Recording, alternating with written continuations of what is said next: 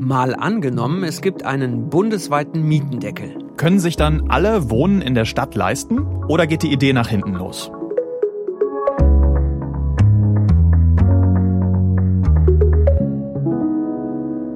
Ich bin Justus Kliss. Moin, ich bin Marcel Heberlein. Wir sind Korrespondenten im ARD Hauptstadtstudio in Berlin und wir spielen ja jede Woche hier im Podcast ein Zukunftsszenario durch. Diesmal eins, das in Berlin vor kurzem ja schon mal Realität war, aber dann kam das Bundesverfassungsgericht und hat das Ganze gekippt. Den Mietendeckel.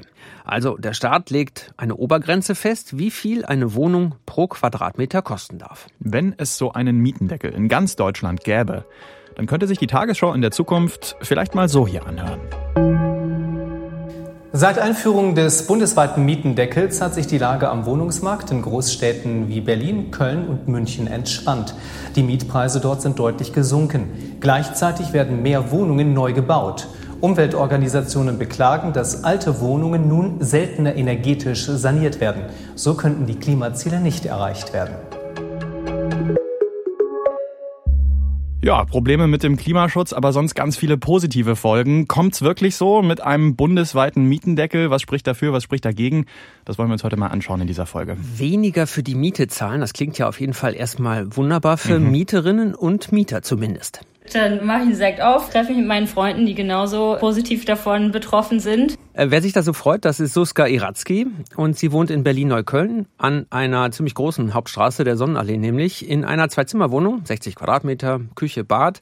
Und wenn es einen Mietendeckel gäbe, würde sich für sie wahrscheinlich eine ganze Menge ändern. Ich kann mir diese Wohnung wahrscheinlich alleine leisten. Also ich hätte dann einfach sowas wie ein Schlafzimmer. Und also ich habe jetzt eine Mitbewohnerin, mit der ich zusammen wohne. Die hast du warum? Die Mitbewohnerin? Die, meine Mitbewohner habe ich aus finanziellen Gründen. Ich kann mir die Wohnung alleine nicht leisten. Was kostet die Wohnung denn, wenn ich fragen darf?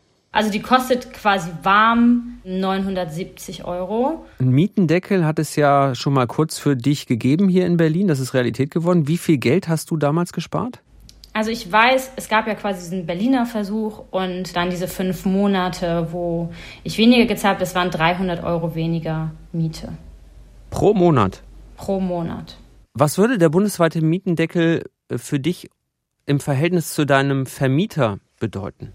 Also die allgemeine Situation ist, dieses Haus gehört einer Briefkastenfirma in Luxemburg. Der Tagesspiegel hat irgendwann raus recherchiert, mal, dass es einfach zu Paris Global gehört. Und dieses Haus ist ein Investmentobjekt. Wir hatten in den letzten drei Jahren drei Hausverwaltungswechsel.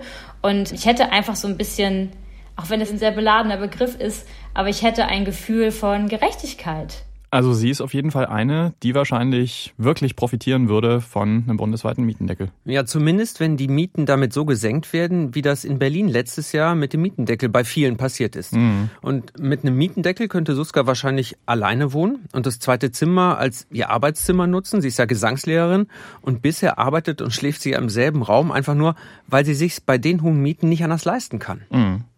Wie würde der Mietendeckel denn genau funktionieren? Lass uns das nochmal aufdröseln. Für welche Wohnungen würde der wahrscheinlich gelten? Also in unserem Szenario nehmen wir mal an, dass es kommt wie letztes Jahr in Berlin. Da gab es Maximalmieten. Also da wurde quasi ein Strich gezogen und gesagt, alle Mieten, die aktuell da drüber liegen, die sind zu hoch und die müssen gesenkt werden. Ja, allerdings, ähm, die neuesten Wohnungen, die in den letzten Jahren gebaut wurden, die waren ausgenommen. Mhm. Aber für alle anderen gab es einen Mietendeckel und die genaue Höhe hat sich vor allem danach gerichtet, wann das Haus gebaut wurde und Aufschläge gab es zum Beispiel für gute Ausstattung. Aber die Folge war auf jeden Fall, sehr viele Mieten in Berlin wurden gesenkt. Ja, mehr als 300.000 Haushalte haben davon profitiert, sagt der Berliner Senat. Und gerade in Berlin sind die Mieten in den letzten Jahren ja echt stark gestiegen und das hast du dir mal angeguckt, Marcel. Ja, das ist schon ein ziemlich heftiger Anstieg gewesen in Berlin. In den letzten 15 Jahren haben sich die Mietpreise da mehr als verdoppelt. Also für Wohnungen, die man neu anmietet. Mhm. Wer jetzt einfach in seiner Wohnung geblieben ist, für den gelten die Zahlen nicht. Und das ist ein Berliner Phänomen? Nein, ist kein Berliner Phänomen, aber es ist ein Großstadtphänomen in Deutschland. Also in München oder Stuttgart zum Beispiel sind die Preise ähnlich stark durch die Decke gegangen. Ähm, aber in den meisten ländlichen Regionen in Deutschland gibt es diese Steigerungen nicht. Also okay, die Frage ist dann, kann ich mir das Wohnen in der Stadt noch leisten, also in der Großstadt? Genau. Da gibt's ja diesen Maßstab, der oft genommen wird. Man soll nicht mehr als 30 Prozent seines Einkommens für die Miete ausgeben müssen. Und viele Menschen liegen da drüber. Laut einer aktuellen Studie geben in den Großstädten 40 Prozent der Menschen demnach zu viel für Miete aus. Aber die Studie sagt auch, in den letzten 20 Jahren ist der Anteil nicht gestiegen. Okay, also die Mietbelastung in den Großstädten ist hoch, aber zu sagen, immer mehr Leute können sich Wohnen da nicht leisten, das stimmt auch nicht. Genau, aber 40 Prozent zahlen quasi zu viel. Heißt auch, die Frage von leistbaren Mieten, von leistbarem Wohnen, die bleibt natürlich groß. Und genau mit dieser Frage beschäftigt sich der Stadtsoziologe André Holm von der Humboldt-Universität Berlin. Und er ist auch ein großer Befürworter des Mietendeckels. Mieterinnen und Mieter müssten keine Angst mehr haben, dass in den nächsten Jahren ihre Miete steigen, dass sie vielleicht die Wohnung nicht mehr bezahlen können. Das Zweite, was so ein Mietendeckel bietet, ist, dass die Neuvermietung nicht mehr frei ausgehandelt werden kann, sondern dass in einem Mietendeckel wahrscheinlich ein Grenzwert festgelegt wird zur maximalen Miete bei den Neuvermietungen. Das heißt, dass vor allen Dingen diejenigen, die jetzt vom Mietmarkt völlig ausgeschlossen sind, weil sie diese Preise sowieso nicht bezahlen können, also die klicken bei Immobilien Scout oder Immowelt immer gleich weg, weil sie sehen, ähm, das ist ein Preis, den kann ich mir sowieso nicht leisten. Also für die Haushalte würde sich das Angebot ganz deutlich erweitern, sodass die eine Chance hätten, eine Wohnung zu bekommen. Okay, das klingt ja erstmal ganz gut, aber wenn mehr Leute sich die Wohnung leisten können, heißt das doch auch, die Schlangen bei der Wohnungsbesichtigung werden noch länger als sie eh schon sind.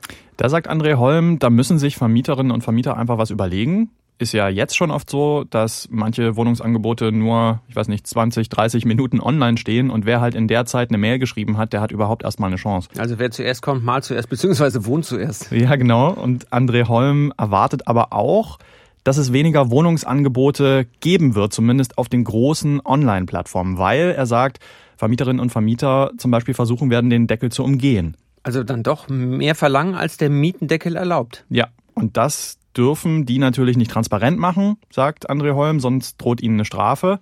Und deswegen, ja, geben sie das eben nicht auf den offiziellen Plattformen an. Und dazu kommen dann noch Vermietungen unter der Hand an Freunde oder Bekannte.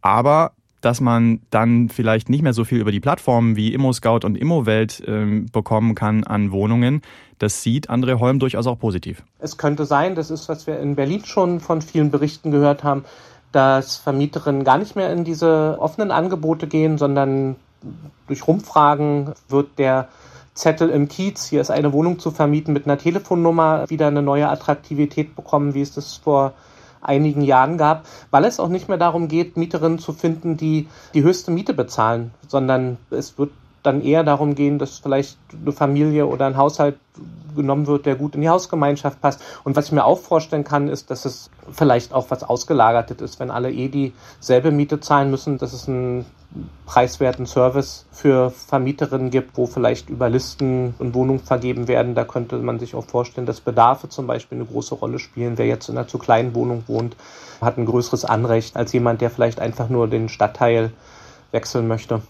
Also André Holm glaubt, dass die Vermieter jetzt eher nach sozialen Gesichtspunkten auswählen? Ja, das hofft er zumindest, dass dann nicht mehr nur die Frage im Vordergrund steht, wer wie viel bezahlen kann, weil jetzt dürfen alle Vermieterinnen und Vermieter ja nur noch dasselbe an Miete verlangen. Und ein Vorteil, den ein Mietendeckel tatsächlich mit sich bringt, ist, dass Möglichkeiten des Wohnungstausches und des Umzugs in kleinere Wohnungen überhaupt wieder möglich werden.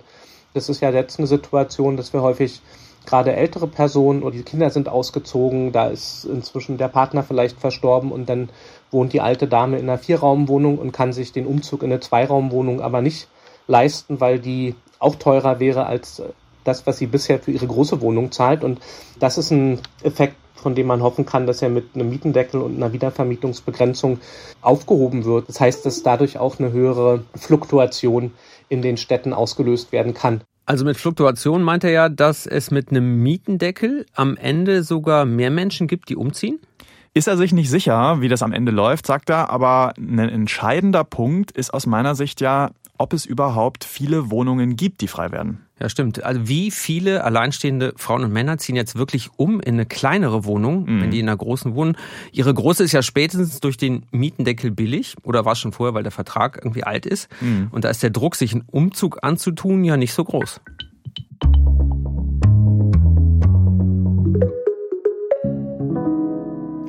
Also Marcel, jetzt haben wir von einem Stadtsoziologen gehört, der den Mietendeckel sehr befürwortet, mhm. was er davon hält. Aber wie sehen die Ökonomen, also die Wirtschaftswissenschaftler, diese Idee für die Zukunft? Also als Wissenschaftler beiße ich da ganz eindeutig ins Kopfkissen.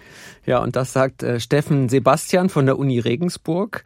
Der kennt sich mit Mieten aus, forscht dazu und den Mietendeckel, äh, man hat es ein bisschen schon gehört, hält er für eine ganz schlechte Idee, außer für Menschen, die schon eine Wohnung haben. Davon profitieren dann auch wirklich alle, und zwar auch die gut verdienenden Minister, Professoren und Professorinnen, die Bundestagsabgeordneten, also alle die, die eigentlich genug Geld haben, um auch teure Mietwohnungen bezahlen zu können, freuen sich dann auch über eine zusätzliche staatliche Unterstützung. Was bedeutet denn ein bundesweiter Mietendeckel für Vermieterinnen und Vermieter? Also Vermieter und Vermieterinnen müssten sich dann vor allen Dingen mal auf eine stark gestiegene Nachfrage einstellen. Das heißt also, wo eben vorher ohnehin schon Hunderte sich um die Wohnung beworben werden, werden es dann, wenn die Wohnungen dann noch billiger werden, dann in der Tat Tausende sein. Was wird das Hauptkriterium sein, äh, wer dann solche Wohnungen bekommt, Ihrer Meinung nach? Es ist immer so schwer, eine pauschale Aussage zu treffen, quer über alle Vermieter hinweg. Aber der ökonomischen Rationalität entspricht es eben am allermeisten, wenn ich mir den Mieter suche, der am ehesten in der Lage ist, langfristig und zuverlässig die Miete zu zahlen. Das heißt, Leute mit besonders hohem Einkommen und Vermögen werden tendenziell bevorzugt. Das ist das eine. Zum anderen werden sich die Vermieter natürlich nicht über die gesunkenen Einnahmen freuen. Und die klassische Reaktion, die man immer wieder beobachtet, die natürlich erst zeitverzögert wirkt, ist, dass die Vermieterseite dann die Instandhaltung und die Modernisierung einstellt, weil zu dem niedrigen Preis, zu dem sie es dann anbieten müssen, kriegen sie es in jeglichem Zustand los. Und das ist natürlich das, was wir im Moment überhaupt nicht gebrauchen können. Wir brauchen massive Investitionen, gerade im Bestand, um die Mietwohnungen in Deutschland energetisch zu sanieren, um in irgendeiner Form den Klimawandel noch steuern zu können. Welche Art von Vermieter werden eigentlich am meisten getroffen? Die kleinen oder die großen Wohnungsbaugesellschaften? Ja, also am meisten werden vor allen Dingen diejenigen getroffen, die vor noch nicht allzu langer Zeit gekauft haben, weil die eben noch äh, zu einem hohen Maße verschuldet sind und auf die Mieteinnahmen besonders stark angewiesen sind, um äh, ihre Schulden abzuzahlen. Die zweite Gruppe, die stark betroffen ist, ist die eben sich Wohnungen zur Altersvorsorge gekauft haben und auf die Mieteinnahmen zwingend angewiesen sind für ihren täglichen Bedarf. Also diesen beiden Gruppen wird es äh, besonders wehtun. Also wir können mal festhalten, der Staatssoziologe und der Ökonom sagen immerhin beide, Mietendeckel ist erstmal gut für diejenigen, die eine Wohnung haben. Ja, da sind sie sich einig, beim Rest aber eher weniger. Was sagt denn die Forschungslage? Du hast dich da nochmal in einige Studien reingelesen. Ja, viele Länder haben das schon mal ausprobiert, Mieten staatlich zu kontrollieren. Schweden zum Beispiel macht das schon lange. Um offiziell da in Schweden eine Wohnung zur Miete zu bekommen, muss man sich auf eine Warteliste eintragen. Das Problem ist nur, der offizielle Markt ist quasi zum Erliegen gekommen. Also im Durchschnitt muss man fast zehn Jahre auf eine Wohnung warten. Also eine Mietwohnung auf eine Mietwohnung und parallel dazu hat sich ein Schwarzmarkt gebildet mit Untermietverträgen. Weil wenn man einmal so eine Wohnung ergattert hat, dann ist das wie so ein Schatz, den will man gar nicht mehr komplett hergeben. Also vermietet man höchstens noch weiter.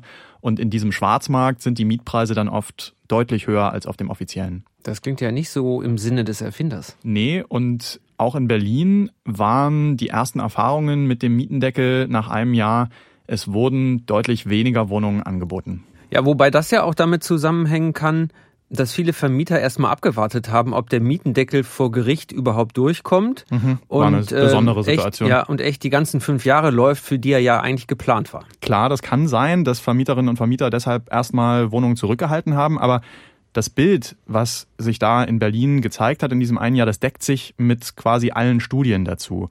Die sagen, Preiskontrollen bei der Miete haben gerade langfristig viele negative Effekte.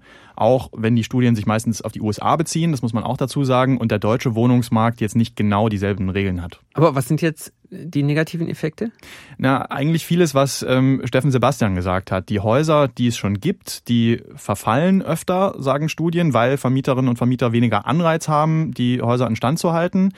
Die Verteilung von Wohnungen ist schlecht. Also es kriegen nicht diejenigen die großen Wohnungen, die sie am meisten brauchen, weil es eben für alle erstmal relativ ähm, erschwinglich ist und ja, wer in einer großen Wohnung wohnt, der bleibt da wohnen, auch wenn er es nicht unbedingt braucht.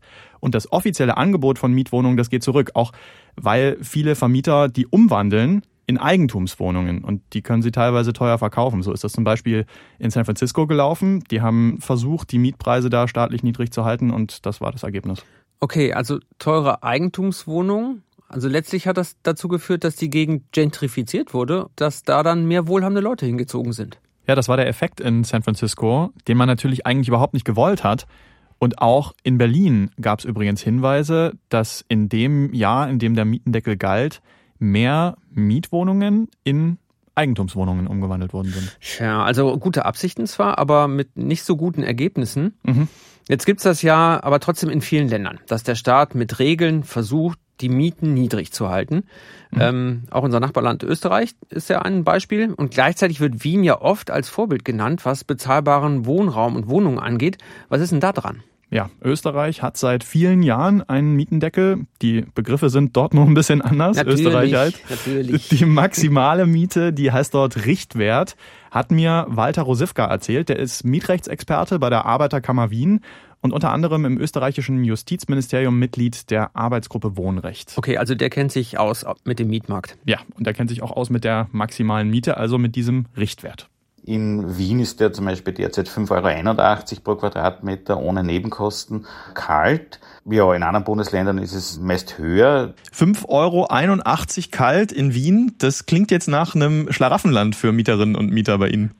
Naja, man muss auch sagen, einerseits haben wir das Problem, dass äh, das Mietrechtsgesetz an sich schon nur für Altbauwohnungen gilt, also alles, was vor 1945 errichtet wurde.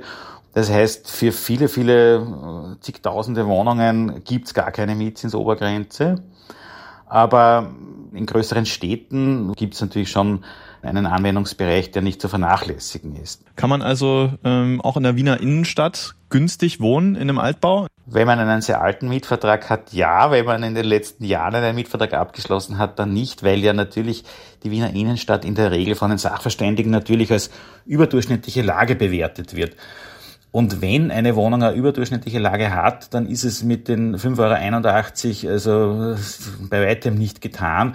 Dann werden schon 12, 13 bis 15 Euro pro Quadratmeter verlangt.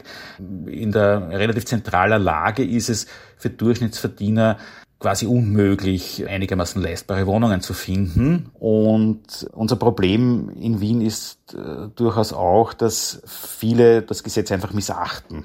Das heißt, das läuft dann in der Praxis wie? Da muss man dann unter der Hand nochmal 10.000 Euro zahlen, um die Wohnung wirklich zu kriegen oder wie läuft das? Also das könnte vorkommen, aber diese sogenannten Ablösen, das ist relativ selten. Aber im Grunde genommen ist es so, eine Wohnung wird einfach äh, auf den Markt gebracht zu einem Marktmietzins. Da wird eben dann verlangt für eine Wohnung im im Gründerzeitviertel, wo ein Lagezuschlag gar nicht zulässig ist, nicht sehr zentral gelegene äh, Gebiete, da wird eben dann auch ohne Nebenkosten 9 Euro, 10 Euro verlangt pro Quadratmeter. Wie kann das funktionieren? Das ist doch eigentlich, wenn ich das auch als Vermieter in der Öffentlichkeit deutlich mache, ich verlange viel mehr als eigentlich geht, dann müsste ich doch eigentlich ähm, eine Strafe bekommen.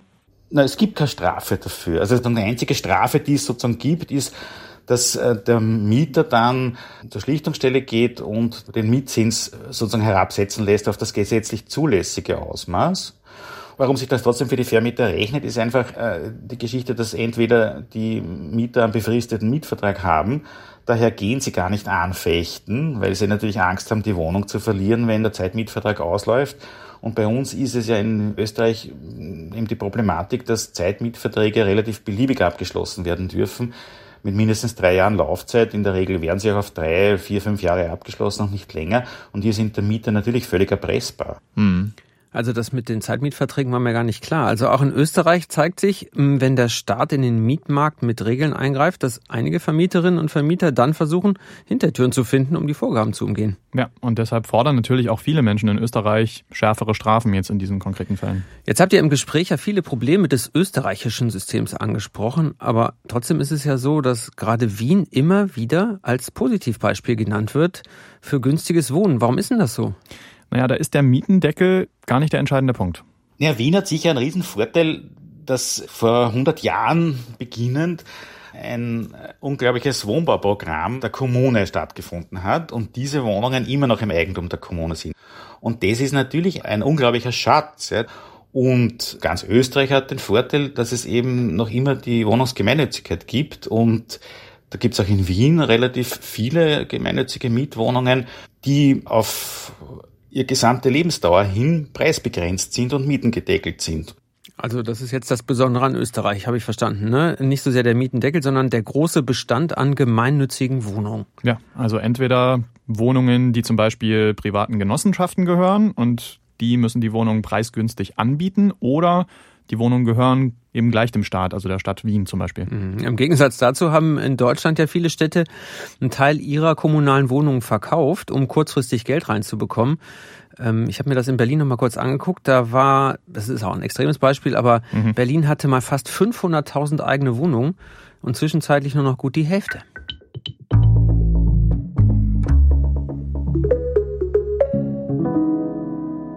In der Praxis gibt es also viele Schwierigkeiten mit einem Mietendeckel. In der deutschen Bevölkerung bekommt die Idee aber ziemlich viel Zuspruch, Marcel. Ja, eine Umfrage von der ING Bank jetzt aus dem Juli, die sagt, 60 Prozent der Befragten fänden einen bundesweiten Mietendeckel gut und nur 11 Prozent sind dagegen und 30 Prozent haben sich noch nicht entschieden. Naja, da zeigt sich wahrscheinlich auch einfach, dass viele Menschen hohe Mieten aktuell als Problem sehen und äh, dringend eine Lösung haben wollen. Ja, Wohnen ist ja letztlich für uns alle ein Grundbedürfnis das haben wir einfach alle. Tja, ob ein Mietendeckel da hilft, um das finanziell für viele erträglicher zu machen, lass uns doch nochmal zusammenfassen, was wir da rausgefunden haben. Wir haben rausgefunden, diejenigen, die eine Wohnung haben, für die ist ein Mietendeckel eine feine Sache, weil viele Mieten dadurch wahrscheinlich erstmal runtergehen. Ja, aber wir haben auch gesehen, die Beispiele in vielen anderen Ländern zeigen das ja. Die weiteren Effekte sind oft problematisch. Also weniger Angebot an Wohnungen, aber mehr Nachfrage. Mhm. Ein Schwarzmarkt kann aufkommen und Mietshäuser werden oft weniger gut instand gehalten. Jetzt hängt viel der Folgen natürlich auch noch davon ab, wie man das konkret umsetzt, so einen Mietendeckel. Wie hoch sind die Maximalmieten? Für welche Häuser gelten die? Gibt es viele Aufschläge für eine gute Lage zum Beispiel wie in Österreich oder nicht? Und kann man deutlich mehr verlangen, wenn man modernisiert, wäre auch noch so eine Frage. Ja, sagen wir mal Lage, Lage, Lage, sagen wir mal. Also Mietendeckel ist eben nicht gleich Mietendeckel. Genau, aber die weltweiten Erfahrungen damit zeigen eben, man kriegt damit die Mieten zwar kurzfristig runter oder stabilisiert, aber das bezahlt man auf der anderen Seite mit heftigen, unerwünschten Nebenwirkungen bleibt natürlich die große Frage, jetzt, wenn wir emotional so richtig am Boden sind, was machen wir denn sonst? Naja, also Steffen Sebastian, unser Ökonom und auch andere Ökonomen sagen, der Mietendeckel ist ein zu grobes Instrument, weil quasi alle profitieren, auch die, die es eben gar nicht nötig hätten. Mhm. Und stattdessen schlagen die vor, gezielter jene zu unterstützen, die es wirklich brauchen, ne? also die mit wenig Einkommen und die sollen eben mit mehr Wohngeld unterstützt werden. Also mit einem staatlichen Zuschuss zur Miete. Ja, genau. Und wo soll dieses Geld herkommen, das ja, der Staat dann verteilt? Das ist immer eine gute Frage. Ähm, man könnte zum Beispiel die Steuern ähm, für Vermieterinnen und Vermieter hochsetzen oder eine Extraabgabe für große Immobilienbesitzer einführen, sagt eben diese Gruppe von Ökonomen. Nur denen ist es halt auch wichtig, dass weniger in den Markt eingegriffen wird als beim Mietendeckel, weil es dadurch so starke negative Effekte gäbe. Hm. Und dann könnte man natürlich noch sagen, okay, dass die Mieten oben einfach abgeschnitten werden, also so ein kompletter Deckel, wie wir den durchspielen, das ist vielleicht zu krass, aber man könnte ja begrenzen oder abbremsen, wie stark die Mieten vom jetzigen Niveau aus weiter steigen dürfen. Ja, die Mietpreisbremse, ne? Genau, mhm. die gibt's in Deutschland ja schon einige Zeit, seit 2015. Ja, und letztlich ist das eine ähnliche Idee wie der Mietendeckel, einfach mit einer schwächeren Wirkung. Also der Anstieg der Mieten, der wird nicht gestoppt, sondern nur verlangsamt, aber deshalb sind auch die negativen Effekte nicht so stark wie beim Mietendeckel. Eine Sache, die wir bisher gar nicht angesprochen haben übrigens, ähm, auch ein super wichtiger Punkt natürlich, was ist eigentlich mit neuen Wohnungen, mit Neubau? Ja, also die werden ja vom Deckel nicht betroffen und die Hoffnung da ist ja, dass Investoren dann eher neue Wohnungen bauen, wenn das quasi der einzige Bereich ist, in dem man noch eine größere Rendite machen kann. Weil alles andere vom Mietendeckel gedeckelt genau, ist. Genau. genau. Mhm.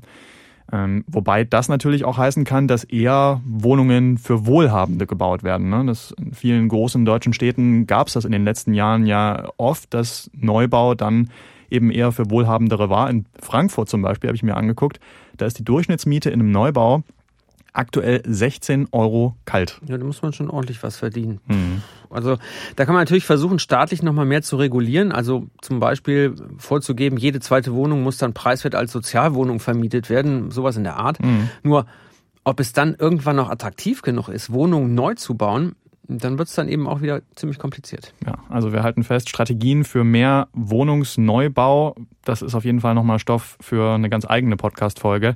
Was wir beim Mietendeckel nochmal kurz klären sollten.